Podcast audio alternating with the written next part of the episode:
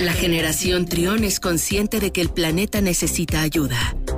Los ingenieros en biotecnología, Nicolás Ángeles y Daniel Lira, nos guían para explicarnos qué podemos hacer por la Tierra. Miércoles de cero emisiones en Trión Live.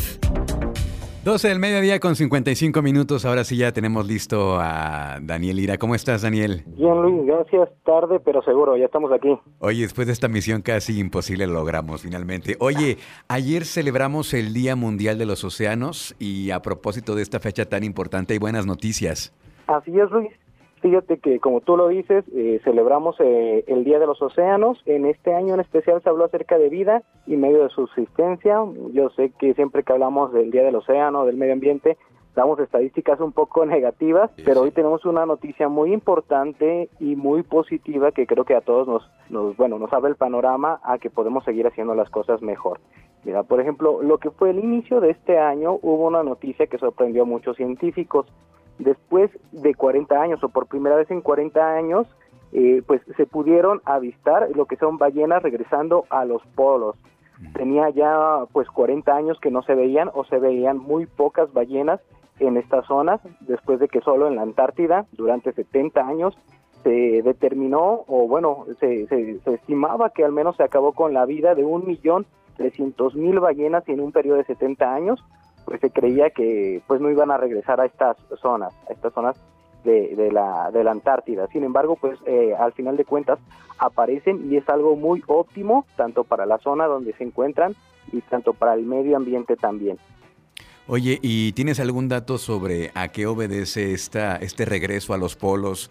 ¿Es cuestión de eh, para aparearse? ¿Están buscando el krill? ¿Están este, buscando temperaturas más frías? ¿De qué se trata? Sí, pues fíjate que normalmente algo que afecta mucho eh, es, es el cambio climático, el calentamiento global.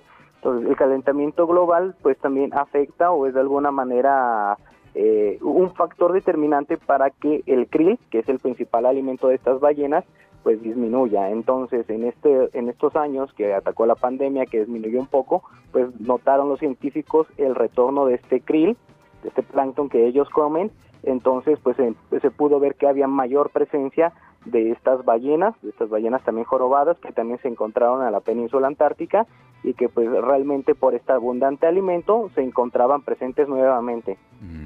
Ok, bueno, pues una buena noticia dentro de todo este caos que estamos viviendo En, en, temas ambientales. Y, fíjate que qué alentador es que con motivo de este Día Mundial de los Océanos tengamos esta noticia. Desde hace 40 años entonces no se veía que regresaran a los océanos, a, perdón, a los, a los, este, a los polos las ballenas. Entonces creo que es una, una noticia importante, Daniel. Sí, así es. Como tú dices, eh, se, se captaron a cerca de 3.000 individuos cuando antes se habían a, lo mejor visto 41, entonces ver esta cantidad es muy alentadora y nos invita a nosotros a seguir pensando en lo que hacemos y que realmente todo tiene un pacto tanto en la fauna como en la flora y en la vida en general de nuestro planeta. Excelente. Pues muchas gracias, Daniel. Eh, antes de que te vayas, por favor, dinos cómo te cómo los podemos contactar a ti y a Nicolás. Sí. Eh, nos encontramos en todas las redes sociales, Facebook, Twitter e Instagram. Eh, nos encuentran como EcoScience Lab. Ahí nos encontramos por si quieren hablar de algún tema interesante. Estamos a su disposición. Muchísimas gracias, Daniel. Un abrazo.